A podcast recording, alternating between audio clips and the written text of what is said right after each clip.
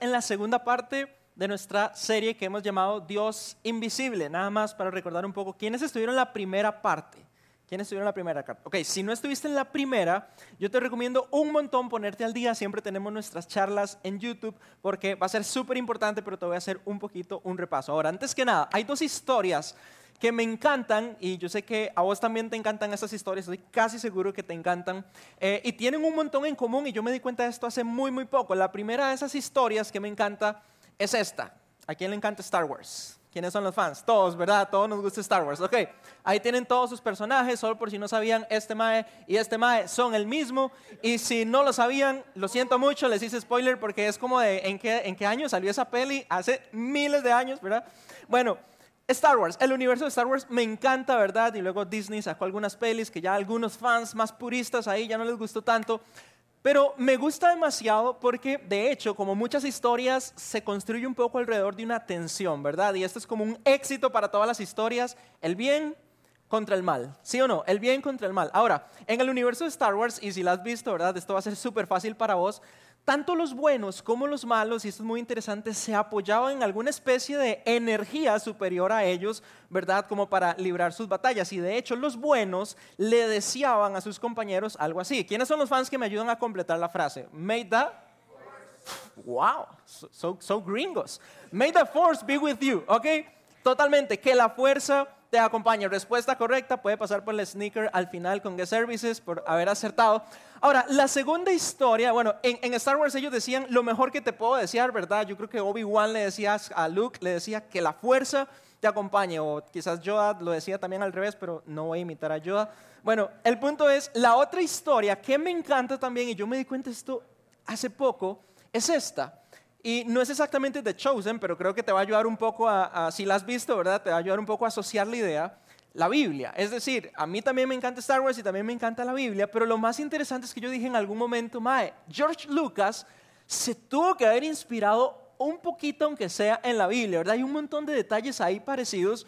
Eh, por ejemplo, bueno, Jesús es concebido, ¿verdad? Sin, sin un papá. Bueno, sí, es Dios su papá, ¿verdad? Y en Star Wars aparece como la historia de Anakin, que le preguntan a la mamá como, ¿y, y, quién es el papá? Y ella dice como, no tiene papá. Y uno dice como, yo he escuchado eso antes, ¿verdad? Bueno, hay algunas cosas parecidas, interesantes, pero la otra cosa interesante en la historia de la Biblia es que si la has leído te das cuenta que muchas personas también se apoyaban en alguien o algo mayor que ellos para vivir su vida. Y un poco en la cultura de los seguidores de Jesús, nosotros, no sé quién imitó a quién, pero nosotros decimos algo así, ¿verdad? Nosotros decimos que el Señor te acompañe, ¿verdad? ¿Quién es un pandereta que dice que el Señor te... No, mentira, nadie es un pandereta, pero que Dios te acompañe, ¿verdad? May the Lord be with you. Y, es diferente, y obviamente no, no referimos a Star Wars, pero lo cierto es que ficción o realidad nosotros, los seres humanos, de alguna manera, y, yo creo que la ficción refleja mucho más bien nuestra realidad, hemos dicho, lo mejor que te puedo desear, lo mejor que te puedo decir cuando vas, te vas de la casa, cuando te vas del trabajo es que el Señor te acompañe.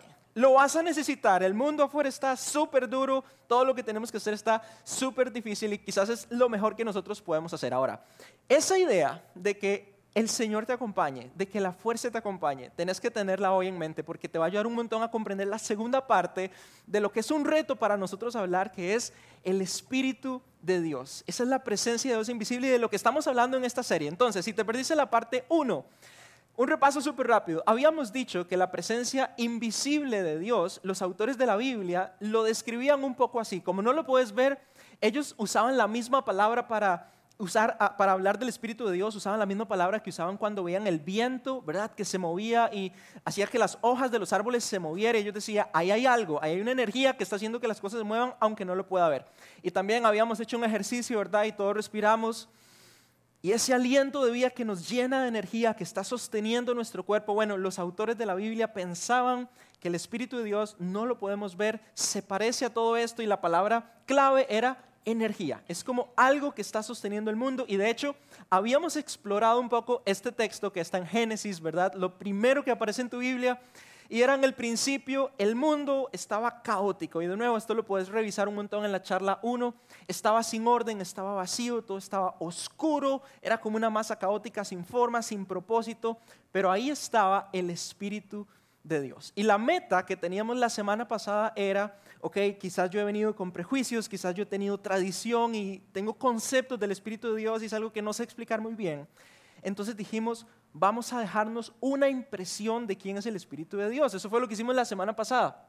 Y como un resumen, al final nosotros dijimos, bueno, si el Espíritu de Dios es como ese viento que estaba ahí, ¿verdad? Dominando el caos y la oscuridad, pero nos dimos cuenta que él no le tenía miedo al caos, no le tenía miedo a la oscuridad. Era alguien que tenía planes, es decir, que todo lo que estaba haciendo tenía un propósito y era como hacer un lugar habitable y nos invitó a nosotros a estar ahí con él.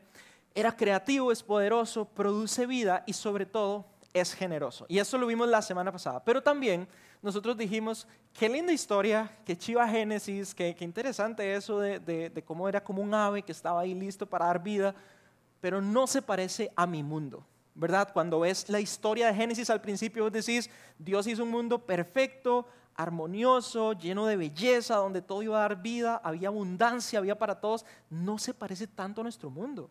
Nuestro mundo hoy sufre guerra, sufre dolor, hay, valga la redundancia, mucho sufrimiento, hay hambre, hay peleas entre, entre individuos y no se parecía. Y justo la siguiente historia que estaba en la Biblia, y esto de nuevo lo vimos la semana pasada, era que los seres humanos le dijimos a Dios, qué bonito todo lo que hiciste, pero yo quiero tener mis propias reglas. Un poco eso es lo que el relato bíblico explica. Eh, yo quiero tener mis propias reglas, quiero una vida sin voz, ¿verdad? Y lo que hicimos fue introducir de nuevo el caos al mundo, ¿verdad? Y ahí un poco quedamos la semana pasada donde dijimos, el Espíritu de Dios es capaz de ordenar el caos, incluso mi caos personal, mis vacíos, ¿verdad? Lo que, se siente desordenado. Y esto sí se parece un poco más a nuestro mundo. Pensalo un segundo.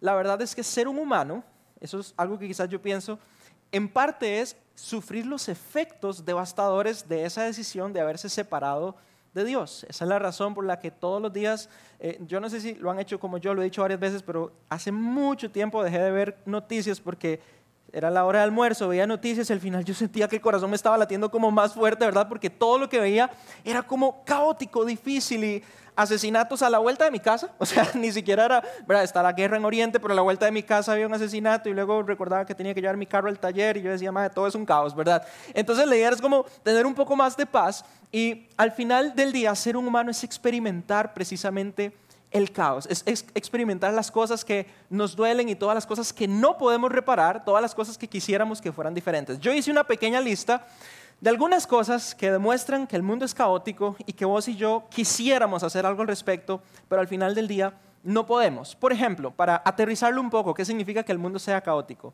¿Cuántas veces los seres humanos hemos intentado detener la guerra y no lo hemos podido hacer? Por miles de años, civilizaciones, países enteros, culturas han estado en guerra. Y ojo, hoy yo sé que está, está, muy latente, ¿verdad? Todo lo que está pasando en Israel y, Gaza y Palestina y todo eso. Y tal vez es el ejemplo que se te viene muy rápido a la cabeza, pero seamos honestos, hay guerras que ocurren en nuestras familias, hay guerras que ocurren en nuestras relaciones más cercanas. Y no sé si tenés esa relación de alguien que cuando éramos niños éramos amigos y yo no sé qué pasó, eh, fijo el mae, no sé, se fue con tu exnovia o algo así, entonces ahora son enemigos, ¿verdad? Dramillas del cole. Pero más allá de eso, hay alguien con, lo que, con, con la persona que sentís que estás en guerra y padres e hijos se sienten en guerra, esposos se sienten en guerra y no somos capaces de finalizar eso al final del día parece que aunque intentamos hacer algo, no es suficiente. Otra cosa que para mí aterriza demasiado esa realidad de caos es esto. Y esto muchos lo vivimos siempre, algunos hemos experimentado más fuerte los efectos de las enfermedades. No las podemos anular. Hemos intentado tratamientos, eh, vacunas, un montón de pastillas, un montón de cosas y adivinen qué, siguen y siguen apareciendo nuevas. Y a mí personalmente, y muchos lo saben, wow, cuando pienso en las enfermedades digo, me han arrancado seres queridos me han recordado que somos súper vulnerables, que la muerte está a la vuelta de la esquina y es algo que no podemos hacer. Pero no solo eso, eso suena un poco como de orden mundial, ¿verdad? Así como todo, algo demasiado grande para mí. Pero hay cosas que vos y yo tampoco podemos hacer por el caos que se genera en nuestra vida. Por ejemplo, ¿a quién le cuesta a veces disfrutar en medio de unas vacaciones? Es el colmo que quiero ir de vacaciones y las preocupaciones y las expectativas y las demandas que me están esperando cuando vuelvo de vacaciones se están metiendo en mis vacaciones. ¿Les ha pasado eso? Es horrible. No sé qué pasa en, nuestro mundo interno y en nuestro mundo externo, que al final del día parece que hay algo ahí muy fuerte que me impide disfrutar. O si, estás, si, si te identificaste un poco con lo que decía, que estás en guerra y te has te han herido o has herido a alguien, a veces, ¿sabes qué nos cuesta hacer demasiado? Perdonar. Otro efecto de haberle dicho a Dios, Dios, yo quiero una vida con mis reglas, sin vos. Y al final del día, nos hemos herido tan profundamente entre las personas, padres e hijos, esposos y esposas, compañeros de trabajo, entre todas las relaciones que puedas contar, que hasta se nos hace difícil liberar a una persona. Y responde esto súper sincero. ¿Quién ha tratado de perdonar y se da cuenta lo difícil que es? ¿Quién ha tratado de liberar a una persona y liberarte a vos mismo de, de ese dolor, de, ese, de esa prisión que se siente el no perdonar y no lo podemos hacer. Parece que necesitamos una fuerza mayor y eso me lleva un poco a concluir que al final del día quizás Dios cuando había creado todas las cosas había dicho, ustedes van a estar en un lugar precioso, lleno de armonía, lleno de belleza, para que se amen unos a otros. Y hoy es lo que quizás menos podemos hacer los seres humanos. Eso a mí me deja ver algo y, es, y esto es súper importante para esta charla y es que Muchas veces en el caos de la vida, en lo difícil y los retos que surgen, nuestra capacidad y potencial para enfrentarlo no es suficiente. Lo hemos intentado muchas veces como humanos. Hemos intentado detener la guerra, hemos intentado combatir las enfermedades, hemos intentado perdonar, hemos intentado amar y no podemos. En Star Wars ellos decían, que la fuerza te acompañe. Y era un poco en su mundo ficticio, de nuevo, vas a necesitar la fuerza porque si no, no lo vas a vencer. Y nosotros le decimos a la gente, hey, que el Señor te acompañe. El mundo está tan, tan complicado, y mundo exterior y mundo interior, que vas a necesitar que el Señor te acompañe. Ahora, lo que me encanta y un poco todavía como repaso de la semana pasada es que alguien muy importante para vos y para mí lo entendió perfectamente y fue Jesús. Jesús fue 100% humano y por eso Él dijo esto. Él dijo, y esto la semana pasada lo veíamos, a ustedes les conviene que yo me vaya, ¿ok? Si yo no me voy, y aquí viene el Espíritu, y, y ojo la descripción que Él da, que los va a ayudar y los va a consolar, no vendrá. En cambio, si yo me voy, entonces ustedes lo van a tener. Y yo no sé cómo lees vos esas palabras, yo, lo, yo siento a Jesús súper, súper sincero porque Quizás, quizás has sentido un poco la idea que Jesús la tenía fácil, ¿no? Porque era Jesús, entonces caminó sobre el agua, de cómo, cómo no va a ser difícil para él perdonar, va a ser fácil para él perdonar. Pero lo cierto es que cuando lees un poco las, los evangelios y las escrituras, lo que tenemos acerca de Jesús histórico, te vas a dar cuenta que no la vio nada fácil. Jesús vivió con gente difícil. Jesús vivió a la par de Judas. Jesús experimentó la traición, experimentó la muerte de un amigo que quería demasiado que se llamaba Lázaro. Y de hecho, creo, no sé, alguien me corrija, creo que es el versículo más corto de la Biblia, pero decía Jesús lloró. es el versículo más corto. Lloró, experimentó el dolor, el sufrimiento que implicaba ser un ser humano. Y no, no, no, tengo la manera de comprobar esto, pero a veces cuando veo los evangelios y me doy cuenta que José desapareció de la historia, yo pienso, quizás José se murió y era su papá en la tierra y había algún tipo de vínculo, algún tipo de afecto y Jesús experimentó la muerte de un ser querido profundamente. Entonces, si en algún momento pensaste, tal vez Jesús la tenía muy fácil, en realidad le experimentó tentaciones, experimentó el caos, el dolor. Ahora, lo más importante para mí en esta charla es no ponerle tanto énfasis a ese momento abrumador que vos y yo conocemos que se llama el caos, sino darte una buena noticia, ¿ok? Y esto, es, y esto es lo que nos encanta hacer en Open House. Sabemos todos cómo se ve la vida, cómo se ve el mundo, pero hay una buena noticia. Jesús dijo, yo sé lo que es ser un humano, por eso voy a enviar a alguien que los va a ayudar y los va a consolar. Y es una promesa que él hizo. Ahora, esta es la parte más importante. Jesús no solo dijo, Él va a venir, Él dijo algo que quizás a muchos nos ha intrigado. Y si has estado en la iglesia o no has estado en la iglesia y lo has escuchado, te ha intrigado. Jesús dijo, y van a ser llenos de Él. Y uno dice, ¿qué significa? O sea, la fuerza o la energía o la presencia invisible de Dios que ayudaba a Jesús mismo nos va a llenar a nosotros. Bueno, eso es un poco lo que queremos responder en esta parte. ¿ok? Entonces te voy a contar algo. Justo unos días después que Jesús resucitó, se le apareció a sus discípulos y les dijo, no se asusten, yo no soy un fantasma, ¿ok? Puede tocar, yo tengo cuerpo y era algo extraño también, pero les dijo, ustedes ahora van a ir a todo el mundo y van a hablar acerca de mí. Y mira lo que pasa. Él les dice, ahora, ¿verdad? ya resucitado, yo voy a enviar al Espíritu Santo, como lo prometió Dios, mi Padre. Y les dice, pero quédense, quédense aquí en la ciudad hasta que el Espíritu Santo venga y los, y aquí está un poco nuestra frase, ¿verdad? Y los llene con poder del cielo. Jesús no les dijo exactamente qué iba a pasar, exactamente cómo se iba a sentir, no es, por, lo menos el texto no me explica todo lo que iban ellos a experimentar, pero les dijo algo, quédense aquí. Y eso es súper importante, es como diciéndoles, no te lo querés perder, lo que está a punto de suceder, no te lo querés perder, y si vos sos seguidor de Jesús, es una manera de recordar que Jesús está diciendo, quédate aquí. El libro de Hechos nos cuenta un poquito más de cómo pasó eso. Mira lo que dice Lucas, que escribe en Hechos. El día de la fiesta de Pentecostés, eh, que era una fiesta judía, los seguidores de Jesús estaban reunidos, es decir, se quedaron ahí juntos en un mismo lugar. De pronto oyeron un ruido muy fuerte que venía del cielo.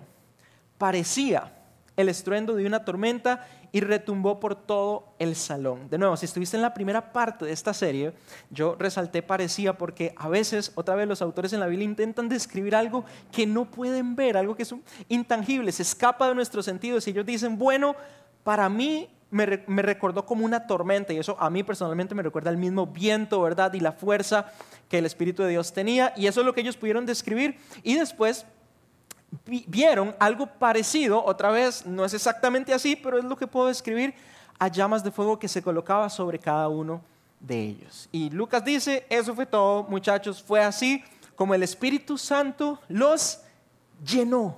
Ese fue el día que Él los llenó. No hay más detalles. Los llenó de poder a todos ellos. Y ojo, qué interesante. La primera vez que fueron llenos, enseguida empezaron a hablar en otros idiomas. Lo primero que pasó cuando esa fuerza, esa energía de Dios vital vino a los seres humanos, vino a la tierra, es que empezaron a hacer algo que ellos no eran capaces de hacer en sus propias fuerzas. Es decir, ¿quién ha intentado aprender a hablar alemán? No, yo no lo he intentado y no lo voy a intentar. ¡Wow! Un aplauso para ustedes porque es demasiado cracks. La verdad, no lo he intentado y les aseguro que me va a tomar, no sé, tres años. Ustedes son los expertos, no sé cuánto tiempo me va a tomar. Sigo en el inglés sigo luchando con algunas cosas, ¿verdad? Ustedes ahora super gringos, make the force y todo eso. O sea, hablar un idioma al instante, de la noche a la mañana, es algo humanamente imposible humanamente imposible. De hecho, es algo extraordinario. El Espíritu de Dios lo primero que hizo fue darles una capacidad. Ahora, para mí, personalmente eso tiene demasiado sentido porque justo antitos, justo antes Jesús les dijo a ellos, hey, quédense aquí porque ustedes van a ir a hablarle a todo el mundo de mí, ¿verdad? Y como que para ir a China hay que saber mandarín y todo eso, ¿verdad? Para ir a Costa Rica hay que saber un poquito de tico. Entonces, para mí tiene demasiado sentido, pero no para todos tiene sentido. De hecho, algunas personas que estaban ahí un poco escépticas, y quizás yo hubiera sido uno de ellos, no sé, pero la pura verdad es que estoy viendo algo tan extraño y, tan extraordinario que quizás voy a ser escéptico. Y Lucas nos dice que precisamente algunos de ellos no salían de su asombro. Puedes pasar el siguiente slide. No salían de su asombro, ni dejaban de preguntarse, en Tico, ¿qué carajo, más? No dejaban de, preguntarse qué significa. Y es un poco lo que vos y yo queremos contestar hoy. ¿Qué significa lo que estoy viendo, verdad? Y ojo, muy importante, esto no es algo que vos querés hacer cuando se trata del Espíritu de Dios, pero algunos ahí lo hicieron. Como no entendían, como no podían comprender y con toda razón hasta cierto punto, comenzaron a burlarse. Empezaron a burlarse de lo que estaban viendo y decían y los acusaron de borrachos. Dijeron, como no tiene sentido, le voy a dar sentido. Como no lo puedo explicar, así lo voy a explicar. Ustedes tienen que estar ebrios. Eso es todo. Ustedes tienen que estar ebrios. Ahora, alguien muy importante se levantó y dijo, suave, muchachos, y se llama Pedro. Y mira lo que les dijo. Se equivocan si creen que estamos borrachos. Apenas son las nueve de la mañana, era igual que vos y yo. Si a las seis de la tarde, o sea, por ahí de las siete y media, si llegas a mi casa, puede ser, ¿verdad? Pero Pedro decía, a las nueve de la mañana jamás, ¿verdad? Pedro está súper sobrio y les dice, ustedes están equivocados. Es más, de verdad él tenía un sentido muy claro en su mente porque les dice a continuación, lo que pasa, y les empieza a explicar a esta gente escéptica y les dice, lo que pasa es que Dios hoy cumplió lo que nos había prometido, algo que estábamos esperando que pasara. Cuando por medio del profeta Joel, y vean qué chiva esto, porque eso quiere decir que ellos habían leído desde hace mucho tiempo escrituras como un profeta que se llamaba Joel y él había escrito esto. En los últimos tiempos les daré a todos, es para todos, mi espíritu. O sea, eso quiere decir que hace como dos mil años estamos en los últimos tiempos. Digo, para los que todavía están esperando el fin del mundo, llevamos dos mil años. Y Pedro dice, hey, Joel había anunciado que esto iba a ser algo para todos. ¿Sabes qué significa eso? De nuevo, si, has explorado un poco las historias en la Biblia, te vas a dar cuenta que antes de este día, o antes de toda la historia de Jesús, de hecho, el Espíritu de Dios que ayudaba, que consolaba, que iba a estar ayudándonos un montón, no era para todos, no estaba para todos, no había forma en que pudieras accesar, por más que le dijeras a alguien, may the force be with you, no había nada.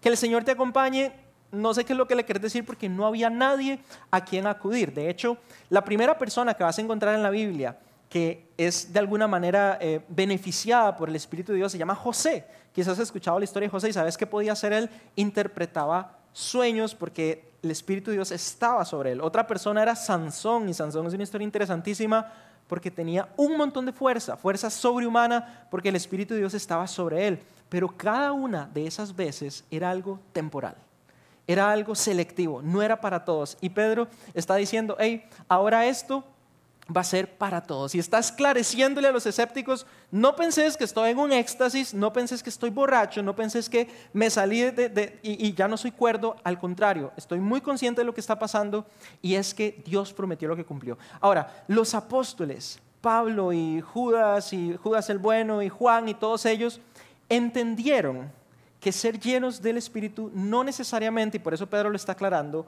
era esa clase de experiencia con un éxtasis que, no tenés control de lo que está pasando con tu cuerpo. De hecho, Pablo nos ayuda un poco a entender lo que para ellos era un misterio. Mira lo que le dice a unas personas en, en Éfeso, que son seguidores de Jesús. Él les dice, tengan cuidado de cómo se comportan y vivan como gente que piensa lo que hace. O sea, el que piensa lo que hace está sobrio, ¿ok?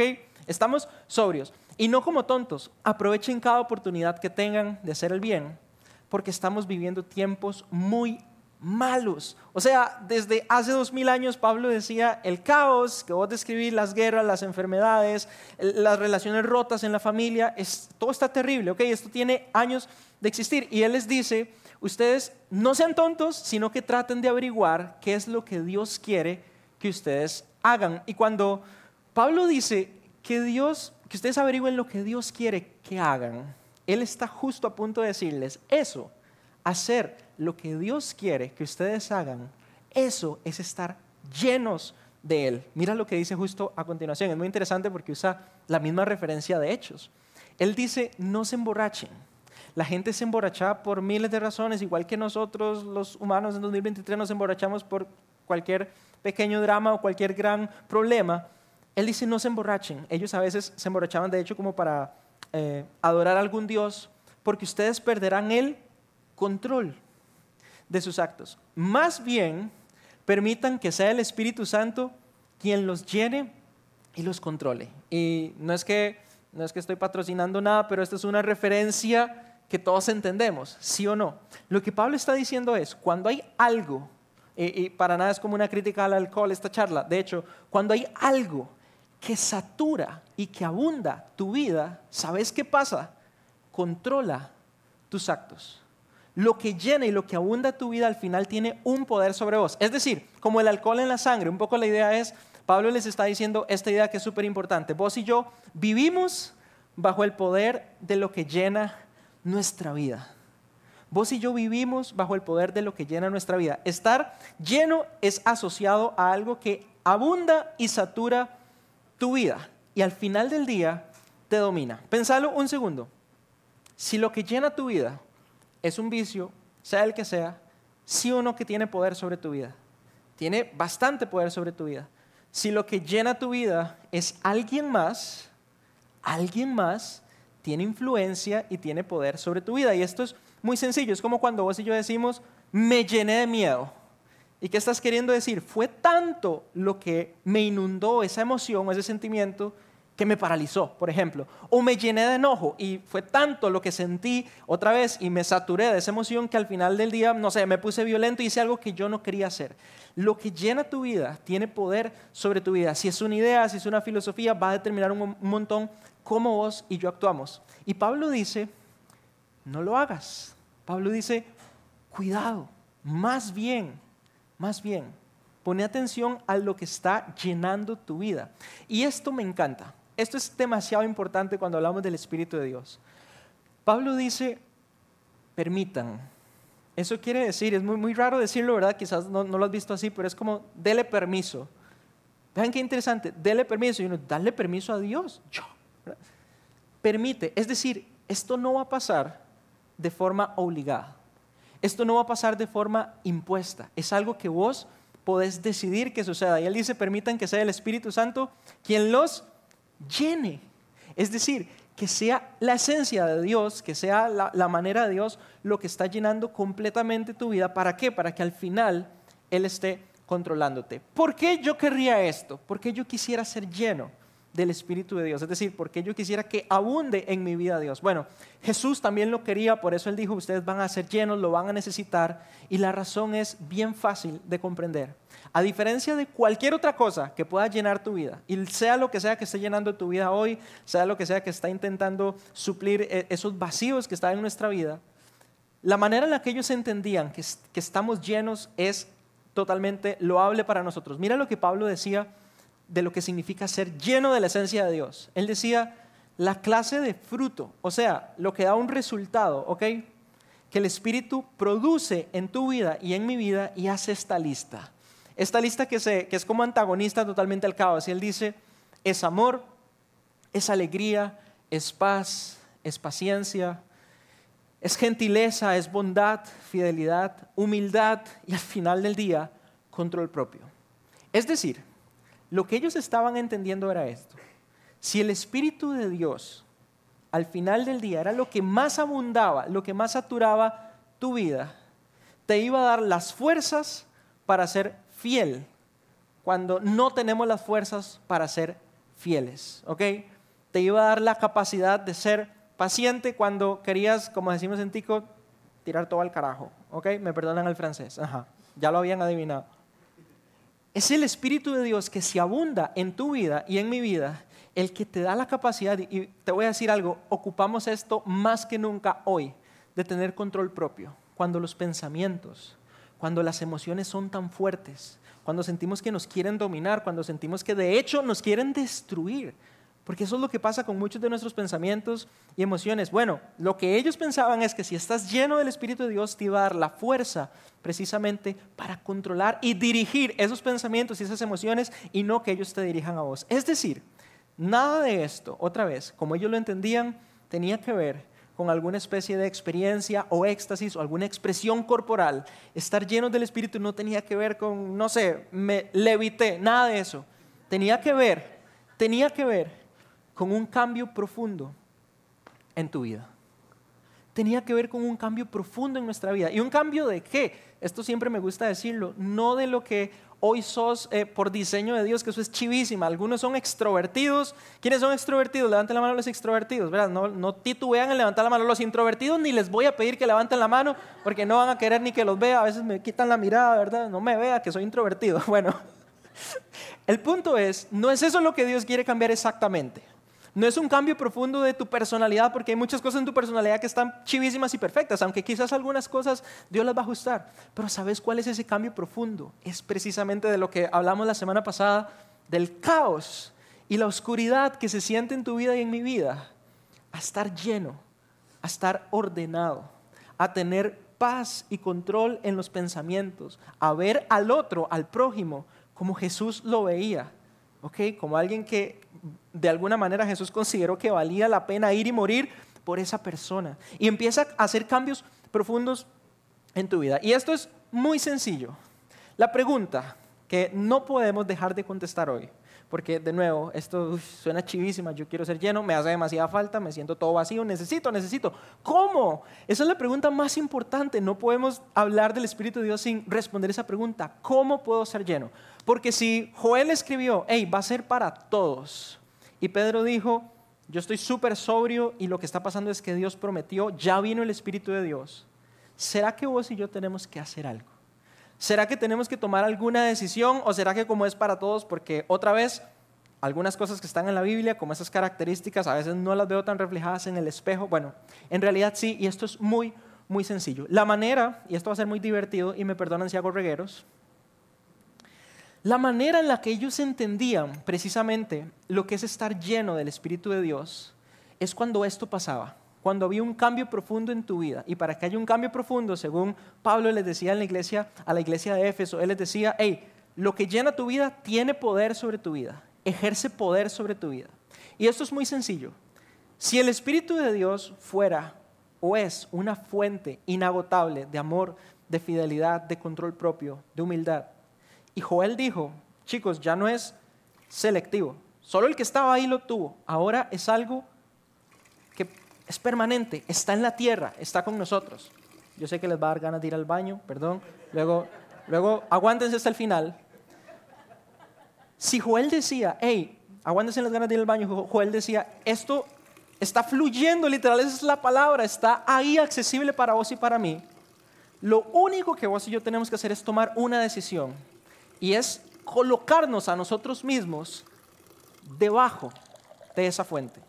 Y esa palabra es clave, debajo. Si vos no lo querés hacer, está perfecto. Si vos no querés estar debajo de alguien, si no querés que su poder ejerza sobre tu vida, está perfecto. Nadie te va a criticar.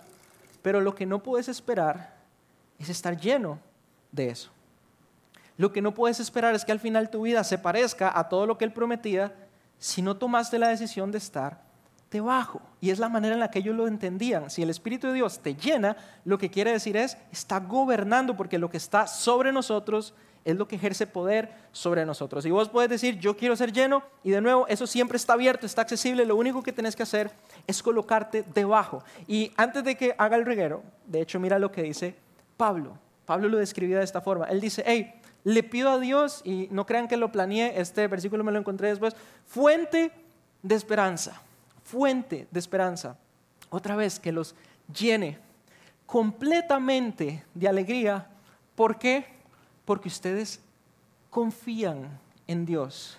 Eso es lo que quiere decir, es que cuando vos y yo permitimos, él le decía a la iglesia en Éfeso, tienen que permitir, no es obligado, pero si vos tomás la decisión de permitir que el Espíritu de Dios sea el que controle, el que gobierne tu vida, entonces vas a ser completamente lleno y sobre todo, Pablo dice después, entonces, ustedes rebosarán, mira lo que dice el siguiente texto, ustedes rebosarán de una esperanza segura mediante el poder del Espíritu de Dios. Ahora quiero que te imagines algo otra vez un segundo. Vamos a vaciar un poquito al Espíritu de Dios porque si no, porque si no reguero. Quiero que recuerdes un segundo porque esto es fácil de recordar y difícil a veces de sentir. Los momentos más caóticos, más oscuros de nuestra vida cuando murió un ser querido, cuando enfrentaste un divorcio, cuando enfrentaste una enfermedad, un diagnóstico, cuando enfrentaste una depresión. Yo estuve deprimido cuatro años de mis 18 a mis 22 y no me había dado cuenta que estaba deprimido, es algo muy interesante. Cuando enfrentaste quizás el momento más complicado y ya estaba el Espíritu de Dios listo para nosotros. Y quiero que imagines a Jesús como le dijo a la, a la gente en Hechos, hey, quédate aquí, quédate aquí, no te lo pierdas, no te querés perder esto porque como dice Pablo, si vos te quedas acá, literalmente vas a rebosar. Rebosar. Es decir, es algo generoso de parte de Dios para tu vida. Y quiero quedarme con esto un segundo, porque quizás algunos de ustedes están preguntando, sí, pero el Espíritu de Dios les dio capacidades y dones y todas esas cosas. Bueno, te quiero decir algo. Quédate con ese slide un segundo. Cuando vos y yo estamos siempre colocados debajo, es decir, cuando Él gobierna nuestra vida, los límites, los límites que el Espíritu Santo vaya a tener, no los pones vos. Si Él quiere que vos aprendas a hablar mandarín para mañana, pues qué dichoso, ahí me cuenta y no le voy a entender nada. Pero si Él quiere hacer algo extraordinario en tu vida, si Él quiere que un día vos contes una historia de cómo algo que era inexplicable sucedió, él lo va a hacer y lo puede hacer porque es abundante, es generoso. Si Él quiere darte alguna capacidad que de nuevo, humanamente hablando, no tiene tanta explicación, Él lo va a hacer. Pero te voy a decir algo. En mi experiencia y lo que yo he visto otra vez en la Biblia, casi, casi siempre, lo primero que Él quiere hacer es un cambio de adentro hacia afuera. Antes que vos aprendas a hablar mandarín o italiano, todo eso, antes que hagas cualquier cosa que te estés imaginando que puedas hacer con el Espíritu de Dios, lo que Él quiere es que tu vida rebose amor, alegría, paz, fidelidad, control propio. Los límites no los conocemos. ser lleno del Espíritu de Dios no es tanto un misterio, es que Él gobierna tu vida, es que estás empapado de cómo Él piensa, de cómo Él ve el mundo. Su poder, su poder sí es un poquito más misterioso, pero luego hablamos de eso. Mi reto para vos es este, por supuesto. Tienes que confiar activamente en Él. Tienes que confiar, eso es lo que Pablo decía, cuando vos permitís que alguien ejerza poder sobre tu vida, estás confiándole tu vida. Permitir que su influencia y su dirección estén precisamente en tu vida. Imagina si haces esto. Otra vez, este es el retrato del Espíritu de Dios lo que estamos hablando en esta serie, es alguien que no le tiene miedo al caos, no le tiene miedo a la oscuridad, lo que sea que esté pasando en nuestra vida, no te preocupes, él no le tiene miedo, tiene planes, no está haciendo todo lo que está haciendo solo por azar o porque sí, le interesa demasiado lo que está pasando con vos, es creativo, es poderoso. Y quiero que pienses un momento, ¿cómo se verían precisamente mis próximas decisiones? si puedo contar con esto abundante en mi vida. Y con esto suena un poco peyorativo, con alguien que está muy interesado en conocerme y en permearme de todo eso que Él tiene la capacidad de hacer. ¿Cómo se verían afectadas tus próximas decisiones difíciles si contás con alguien que sabe muy bien armar un mundo después de un caos? ¿Cómo se vería tu, tu matrimonio después de involucrar a alguien que ve el matrimonio de una forma interesante y puede producir vida. ¿Cómo se vería la relación con tus hijos? Que quizás a veces es desgastante, yo, es natural que nos pase, hijos, las mamás con las muchachas y, los papás a veces también con los chicos y bueno, todos con todo, la verdad, como decía la modelo, hombres con hombres, mujer con mujer y todo eso. Nos desgastamos, nos desgastamos y rozamos la vida. ¿Cómo cambiaría nuestra vida si lo que abunda en esa relación es todo lo opuesto a nuestra capacidad, sino al poder y al carácter de Él. Quiero terminar con una frase nada más, quiero que te dejes esto al final de esta segunda parte.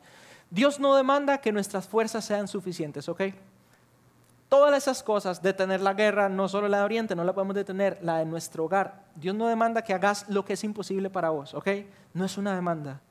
Lo que sí está deseando, de nuevo, es algo que vos permitís, es que puedas confiarle tu vida a Él la manera en la que Él ve, la manera en la que Él habla, la manera en la que Él piensa de vos mismo, que puedas adoptar esa perspectiva, la manera en la que Él te quiere enseñar que veas a los demás, que veas al mundo, que trates a los demás, que veas el futuro que tenés por delante. Todas esas cosas es lo que Dios está deseando. En fin, nos queda una parte nada más la próxima semana de esta serie que se llama Dios Invisible.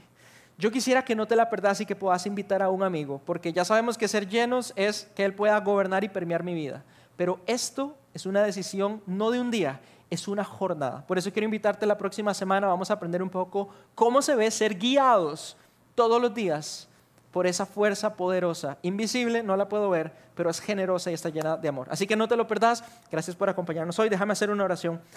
Padre, gracias por un día más en Open House, por poder disfrutar eh, un poco de, estar juntos, de vernos, de cantar, un poco de aprender también. Pero sobre todo hay algo que te quiero pedir hoy y es que todos los que estamos acá, que tenemos vacíos, que tenemos caos, que hay muchas cosas que se salen de nuestro control y que no podemos hacer nada por ellas, a veces solo nos preocupamos, a veces nos inquietamos.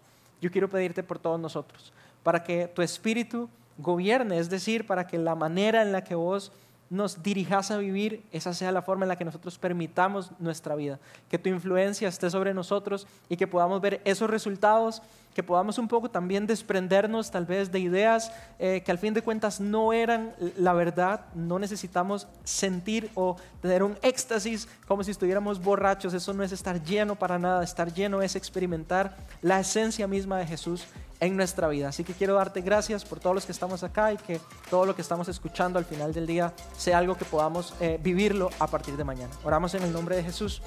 Amén.